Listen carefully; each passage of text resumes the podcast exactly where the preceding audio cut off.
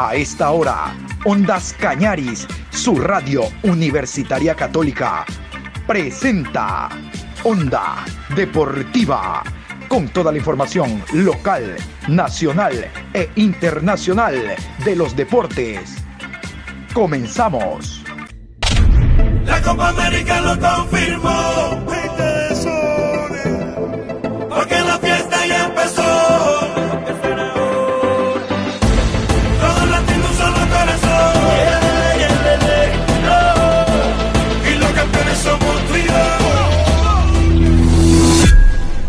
Buenos días, Patricio San Martín, ¿cómo está usted? Saludos cordiales para los oyentes de Ondas Cañaris en su programación Onda Deportiva.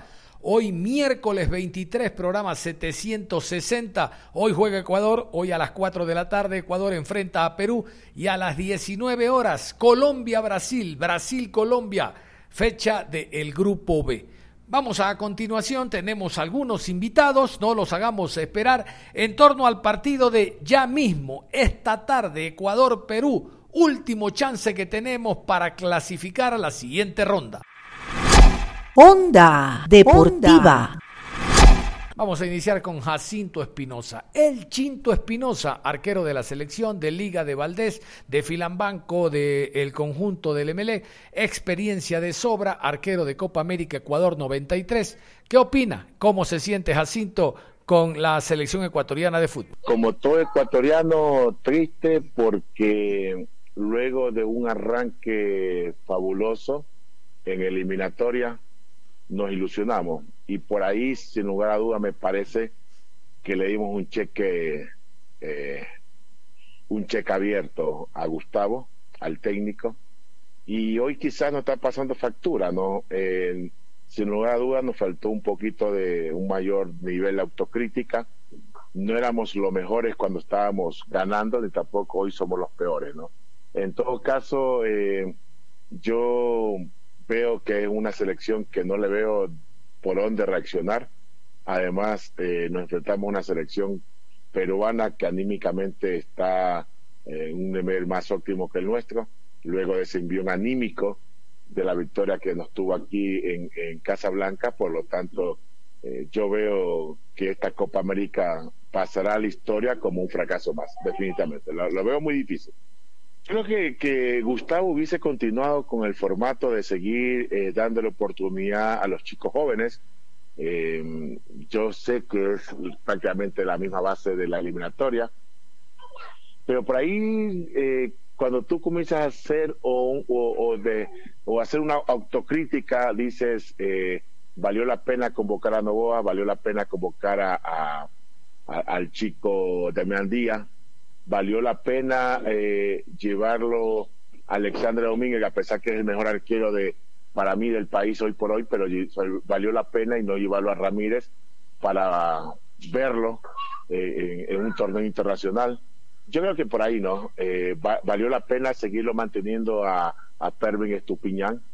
Entonces ahí cuando uno comienza a hilar fino y dice, aquí hay manos, hay manos externas futbolísticamente hablando, manos externas eh, en el tema del manejo de los famosos empresarios, sin lugar a dudas. Hay, hay, que, hay que ser eh, pragmático en este tema. aún no comprendo pues que en los partidos de eliminatoria no haya sido llamada Romario, Romario Ibarra, eh, Romario Caicedo y sí, Pedro Perlaza, Pedro Pablo Perlaza. Y cosas como esa, ahí donde uno comienza a, a, especular, uno comienza a tener sus dudas. Pero en todo caso, eh, Dios permita que yo me esté equivocando, que yo me esté equivocando y que Ecuador nos regale una victoria mañana y por ende un resultado positivo, que sería el empate por lo menos ante Brasil, que nos permita avanzar a la, a la otra etapa, pero lo cual lo digo hoy, hoy lo veo muy difícil, muy difícil, por no decir imposible. Yo tuve la bendición de jugar tres Copa América y sin lugar a dudas formo parte aún de esa histórica Copa América de los 23, jugada aquí en Ecuador, que es hasta la fecha la mejor actuación de Ecuador en Copa América. Entonces, eh, por ahí eh, las comparaciones son odiosas, pero esa selección, ¿cómo la vivimos? Veníamos una camada de jugadores sub-23 que Dusan nos dio continuidad. Esa, esa misma camada luego fue prácticamente la que clasificó al, a, los dos mundiales consecutivos.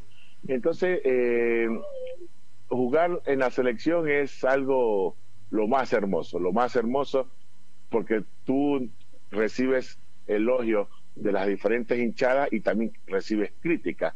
Entonces ahí me parece que hay un, un análisis un poco eh, regionalista en cierto momento de la prensa cuando se aplaude unas convocatorias cuando son de un equipo X y, y son muy negativos cuando se convocan un jugador de un equipo de la sierra o de la costa. Entonces, ahí también el, el periodismo definitivamente juega un rol importante. Pero ojo, ojo, todos en las, en las primeras cuatro fechas nos ilusionamos.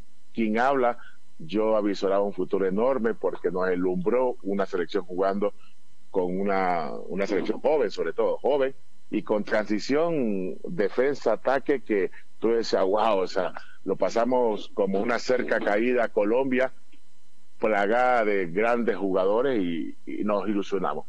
Pero insisto, eh, Gustavo Alfaro, por algo le pagan muy bien, tendrá en su cabeza eh, el, rol importante de rearmar el, el, equipo, de enrumbar la plantilla por los caminos del éxito y Dios permita pues que también los chicos le llegue el mensaje, porque aquí es el mensaje que le llega a los jugadores, pues que los jugadores dentro del campo respondan, ¿no? Porque aún eh, yo recuerdo el partido Ecuador-Venezuela en el último minuto, últimos minutos prácticamente, dos, tres minutos faltaban, una desconcentración y ahí yo creo que es todos se juegan un rol que no nos pueden haber empatado en el último minuto ante una selección venezolana que hizo un buen rol en la parte defensiva, pero en la parte ofensiva con muy poquito nos hizo daño, ¿no?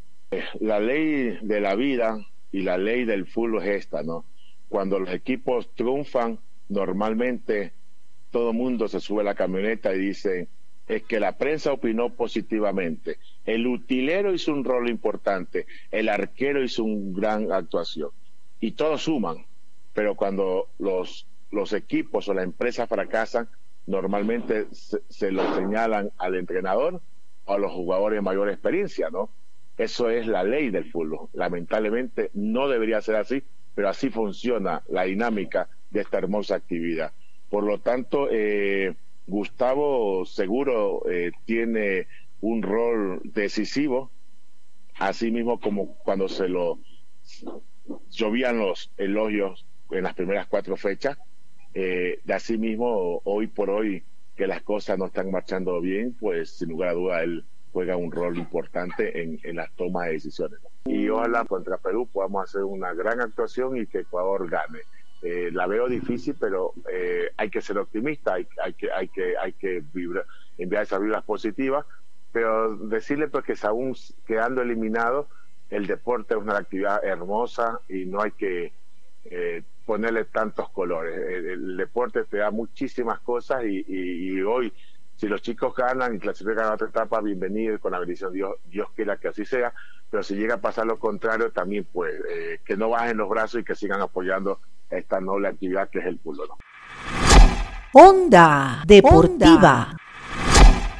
Muy bien, y después de escuchar a Jacinto Espinosa, vamos a ir con un periodista deportivo que tiene una trayectoria bastante importante dentro del ámbito nacional. Hablamos de don Johnny Avilés, con más de 30 años de experiencia en Radio Atalaya, CRE, Super K800, eh, en televisión, en TC, como reportero, como Anchor, actualmente como funcionario del Ministerio de Deportes.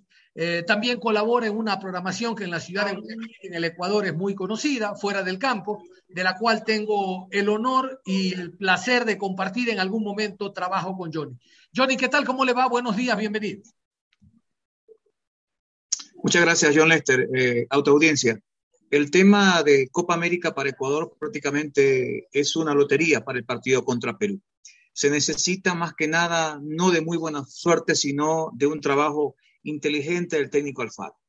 Los números se le acaban en Ecuador si pierden este Perú. No tiene más alternativas. Es simplemente un hecho de fracaso, mala racha. Eh, el tema es que los jugadores que han impuesto en cada uno, sobre todo de Copa América, han tenido posesión de balón, precisión, pero no han sido contundentes. Han llegado hasta tres cuartos de cancha y ese es un equipo que no ha sido, eh, que defina situaciones importantes. No es una selección acorde a ninguna competencia internacional, eh, se ha desvanecido, ha venido de menos a más, arrancó con eliminatorias precisas, con jugadores eh, que ponían a soñar. En la capital de la República fueron prácticamente impasables, jugadores jóvenes, hablábamos de nueva sangre, hablábamos hasta de poca eh, eh, dentro de lo que podíamos criticar al técnico Alfaro. Y resulta que las críticas llegaron en Copa América. Podemos decir simplemente esto de que la Tri eliminada, no hay más opción, no dependerá de nadie si le gana a Perú. Si pierde contra Perú, simplemente las matemáticas solamente quedan para estadísticas porque Ecuador no está para eso. Es una pena que en el partido anterior ante Venezuela fuimos más, pero no servimos para nada. La situación está bastante clara. Ecuador tiene jugadores con poca contundencia, más aún si ofensivamente ya perdimos en el Valencia. La única opción será mantener a Pablo Campana, que fue bastante regular, pero que no quiero decir con esto que estas, para esta selección ecuatoriana. Simplemente son alternativas que se dan y el técnico Alfaro o ha tomado esto como eh, eh, simplemente prueba de jugadores que puedan salir para eliminatorias o esto una vez más eh, nos queda como un INR de Copa América que ha sido prácticamente un fracaso cada año que nosotros participemos en este evento. No nos ha acompañado absolutamente en nada. Han sido convocados jugadores con poca eh, trayectoria dentro de la continuidad futbolística. Eh, no damos nombres y si damos nombres dejamos acción prácticamente sin jugadores. Desde la portería, criticados por algunos, el tema, un elemento que no en la selección ha sido convocado. El señor Damián Díaz, que ha sido criticado, pero obviamente también puesto en algunos partidos. El tema de jugadores que han, que han ganado recién partidos y minutos con la selección. Es increíble, no llegaron con experiencia. Esto es lo que más o menos se vislumbra para un cotejo. No le ponemos pesimismo, únicamente le pedimos que se apliquen para ganarle a Perú y valerse ellos mismos de sus propios resultados. Sí, señor. Antes de hablar del partido de esta tarde, eh, le consulto, ¿dónde estuvo el punto de quiebre para esta presentación o esta imagen de la selección 2021, ¿no? Eh, contrastando con la del año anterior, nueve puntos, goleando a Uruguay, a Colombia, ganando en Bolivia, pero ahora eh, la imagen es distinta. Reitero, el punto de quiebre habrá sido la inactividad de los jugadores, el escogimiento no adecuado por parte del técnico. ¿Dónde está? Eh, en, las, en las dos eh, alternativas que, que, usted pone, John Néstor. Eh, la falta de continuidad de muchos jugadores que han llegado sin partidos, que han sido simples suplentes en sus equipos, que han sido alternativas en sus equipos y ganado minutos en Copa América. Y el hecho de escoger jugadores que no han tenido esa actividad, aquí en, Guayaquil, en, Ecuador se quedaron algunos de ellos.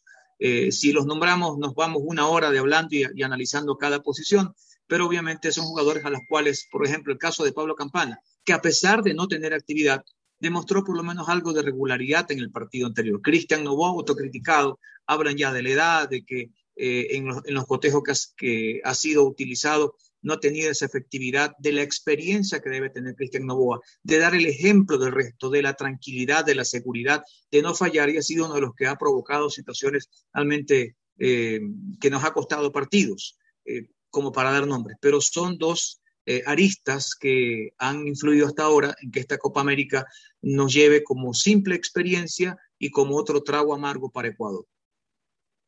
Ustedes escuchan a don Johnny Avilés, reconocido periodista deportivo a nivel nacional, dándonos su punto de vista del encuentro que se va a jugar ya mismo entre Ecuador y Perú, válido por Copa América. Johnny, eh, en la previa de este partido, Ecuador llega con una presión tremenda, es ganar o ganar, sabiendo que el siguiente rival Brasil prácticamente es una utopía pensar que se le pueda ganar, mientras hay una selección peruana por delante que tiene un golpe anímico bastante alto, le ganó a Colombia, que recientemente le había derrotado a Perú en Lima por la eliminatoria. Entonces tenemos dos, dos situaciones muy diferentes. ¿Cuánto puede pesar esa presión Usted y yo conocemos por historias que cuando más presionados están los futbolistas realmente es que dan su, mejor o mayor esfuerzo, pero el día de hoy Reitero, usted es periodista, no adivino, pero por la experiencia, ¿qué cree que pueda pasar?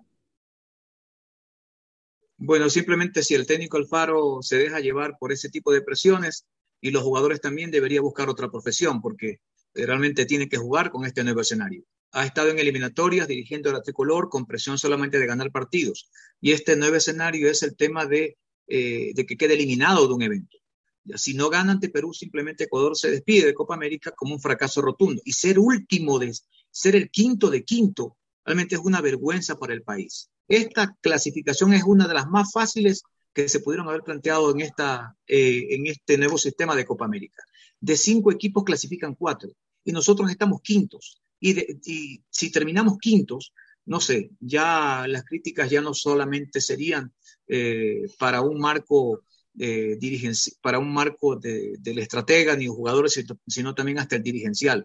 Porque para mí esta Copa América si no ha sido solamente una especie de experimento de marketing por el tema de llevar jugadores para vender más camisetas, para que la empresa privada se llene justamente de ese tipo de situaciones y no del trabajo futbolístico que necesita Ecuador. De esa alegría que la gente prácticamente deja de, de deja su espacio para, para sufrir un poco y ese tipo de ayudas no la tendría.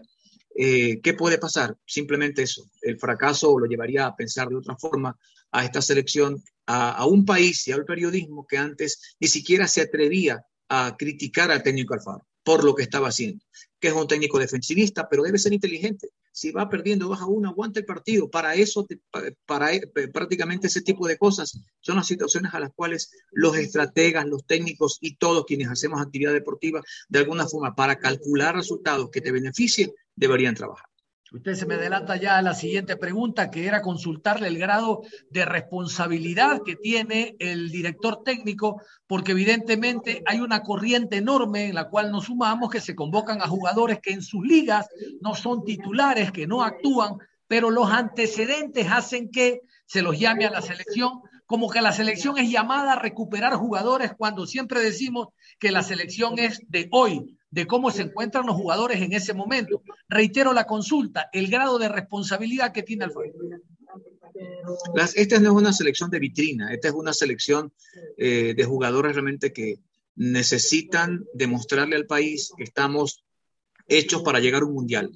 Eh, si la Copa América es un trago amargo, como ha sido durante estos tres últimos eventos de Copa América, pues que no sea eliminatorias y no solamente valerse del tema de estar jugando en la altura como el único aliado. Si jugamos en el llano, también deberíamos ser la misma selección y con la misma regularidad. Y si no te sirven esos jugadores, tienes que saber convocar a quienes sí te van a rendir en el llano, no solamente ponerlos por marketing, ni porque de repente te lo pide la prensa o la presión de una federación de fútbol tampoco, o un dirigente que quiera vender jugadores. O sea, así de fácil y sencillo.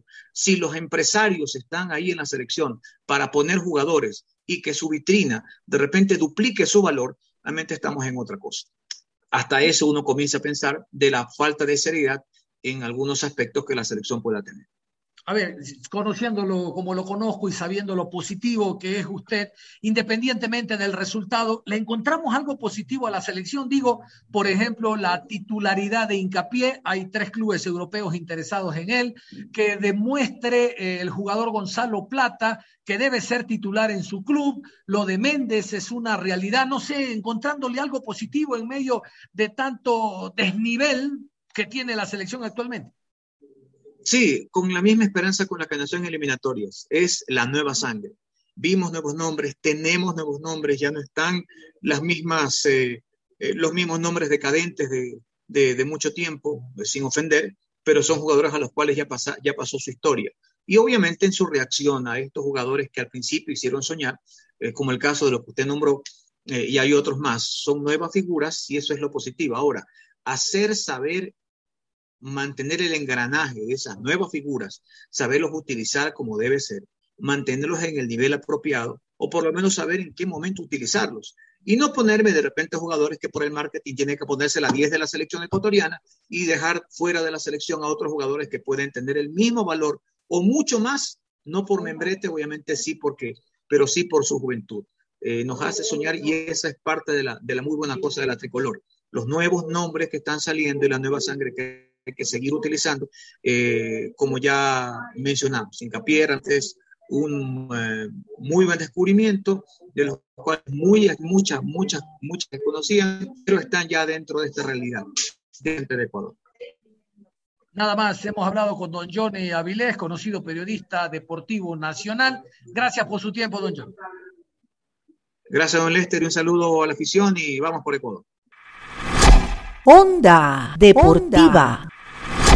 Muy bien, y seguimos hoy miércoles a pocas horas de lo que será el encuentro Perú-Ecuador por Copa América, conversando con distintos colegas, con distintos periodistas, no solo de Ecuador, porque nos vamos hasta Perú. Nos vamos con el colega José Marín para que nos dé su opinión, el punto de vista que tiene el periodista peruano en torno al partido de ya mismo en horas de la tarde. El denominador común, José, acá en Ecuador ha sido de que Ecuador se juega la última chance, la última carta para clasificar, pero el frente tiene un rival durísimo. ¿Cuál es tu percepción en torno al partido de ya mismo Ecuador-Perú?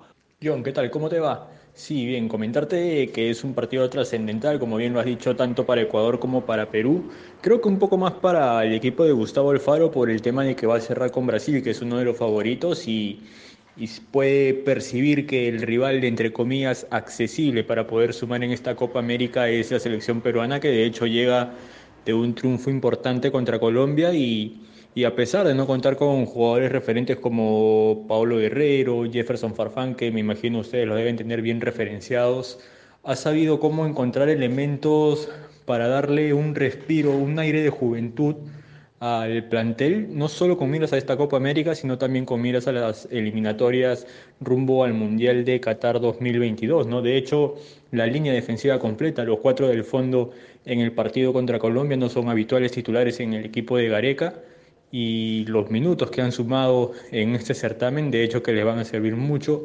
más tal vez a Marcos López que ha demostrado ser un jugador que puede pelearle el puesto a Miguel Trauco, que es uno también de los referentes del equipo de Gareca, y de hecho que quiere llenarle pues los ojos al, al Tigre para poder tener más minutos y opciones de juego en las eliminatorias, para poder seguir creciendo en el fútbol profesional. De hecho va a ser un partido muy peleado, hay gente que lo referencia o que quiere tener como referencia el último partido que han tenido Ecuador y Perú en Quito, pero yo creo que por más que hayan elementos que son parecidos en ambos equipos, el resultado, el trámite del juego no va a ser parecido al que se planteó hace unas semanas en, en Quito, así que vamos a ver un partido muy peleado sin duda en el medio campo, vamos a ver qué jugadores, pues, ¿no? Porque Ustedes saben que este tema del, estado anímico, del estado físico también con el que llegan los jugadores, pero ese tema de la seguidilla de partidos en la Copa América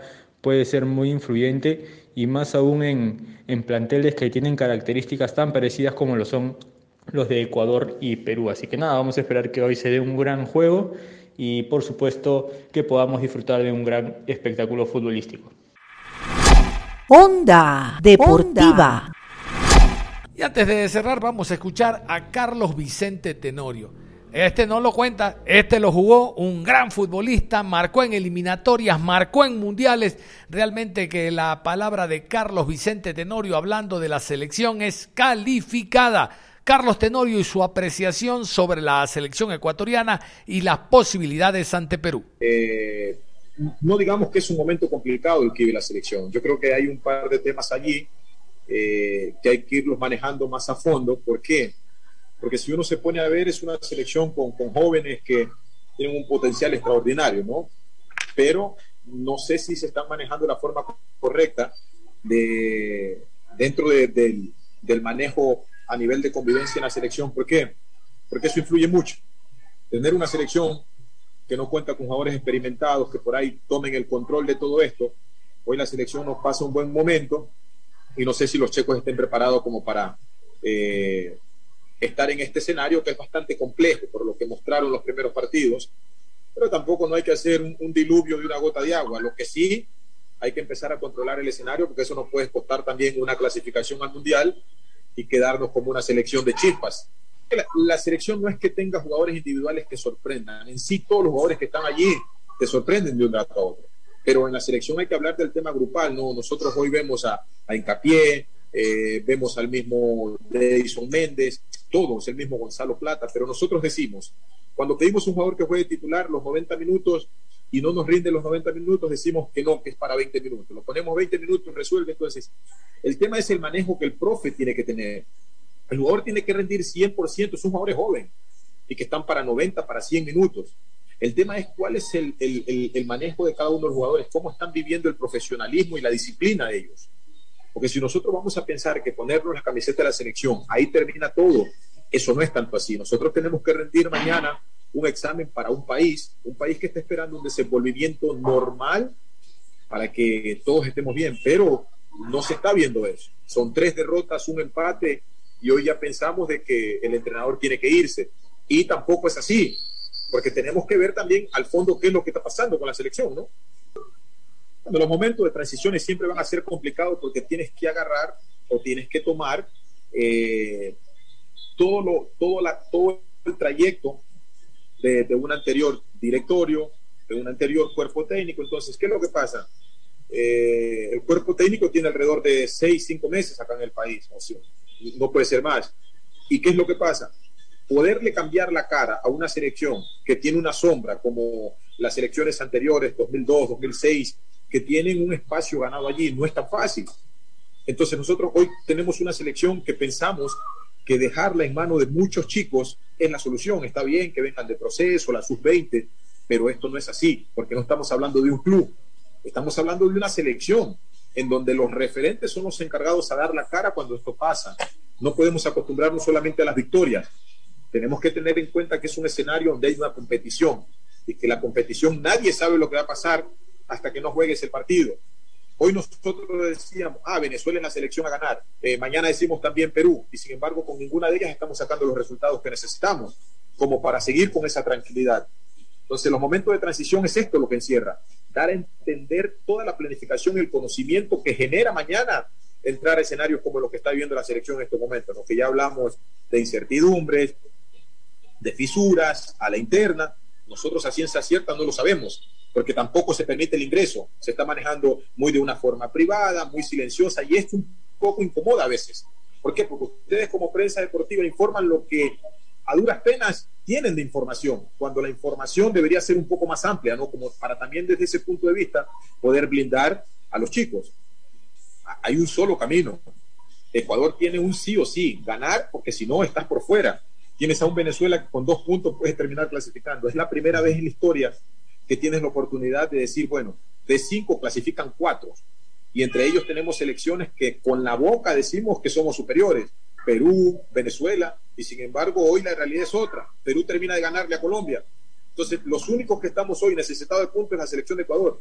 No hay opción de cambiar la figura, es de poner al que ponga, pero la consigna aquí es ganar, porque si no nosotros, eh, esto la verdad que no va a terminar también, te digo la presión siempre debe existir. Nosotros estamos dentro de una competición o de un escenario como lo es el fútbol, de que la presión externa no tiene nada que ver con la presión interna. Al fin y al cabo, internamente nosotros los jugadores planificamos, vamos a poner todo de nosotros, pero la presión externa, si el entrenador no trata de buscar los lineamientos, eh, las palabras idóneas como para llegar a esa motivación del jugador y tratar de, cubrirlo de la parte externa, es complicado, digo. Yo creo que la presión que hoy tiene la selección, ¿sabe dónde más se centra? Que son chicos. Y los tres o cuatro jugadores experimentados allí, que por ahí no son jugadores que dicen, yo tengo un manejo de prensa como para decir, bueno, aquí estamos para dar la cara, es más complicado. Es más complicado porque se te va todo de las manos. Yo creo que uno a veces en las cosas extras que, que se incrementan en el fútbol, uno casi no opina, porque uno como jugador, con bar o sin bar, tú vas a jugar a ganar o a perder o a empatar entonces, para mí el VAR a veces hace justicia en temas que son engorrosos. ¿Por qué? Porque uno dice, ah, jugué bien y por ahí un gol que no debería haber sido, eh, me termina el VAR perjudicando o favoreciendo. Yo lo único que pedimos del VAR es que tienen que actuar de una forma mucho más rápida. A veces son seis, siete minutos que te dan muchísimo tiempo para recomponerte y poder cambiar el, el, trayecto del partido. Pero para mí el VAR, para mí no es que esté ni mal ni bien. Simplemente hay cosas que mejorar pero yo creo que es más favorable que, que, que negativo el, el VAR. Bueno, y para todos los ecuatorianos, ¿no? Este es un deporte que genera pasiones y a veces esa pasión también a nosotros nos envuelve en ese sentimiento cuando no le va bien a la selección. Pero más allá de, de, de alimentar de alimentar una crítica, de alimentar que el escenario sea más pesado. Vamos a tener confianza. Son chicos, pero el ser chico no te exime de culpa de asumir la responsabilidad. Pero también un llamado a qué? A que la parte dirigencial, la parte del cuerpo técnico, tenemos que trabajar un poco más fuerte en, el aspecto organizativo. ¿Para qué? Para que los chicos entiendan están representando a la selección, tienen el apoyo de todos nosotros, de las glorias del fútbol del ayer, de, de, la prensa, de todos, pero también nosotros necesitamos que eso sea recíproco, de que se abre el abanico, de que se entregue información para saber qué es lo que se está pasando y qué podemos hacer para ayudar. Y al pueblo ecuatoriano, vamos a seguir trabajando, este país tiene mucho que dar, pero tenemos que ver en la parte individual y colectiva si estamos haciendo las cosas correctas. Un abrazo y siempre a las órdenes. Nada más cerramos la información deportiva a esta hora. Los invitamos en la tarde, después de las 13.30, más reacciones en torno al partido de hoy, 16 horas, Ecuador-Perú. Nos jugamos la última posibilidad de clasificar. Ojalá y esta se dé. Un abrazo, hasta la tarde.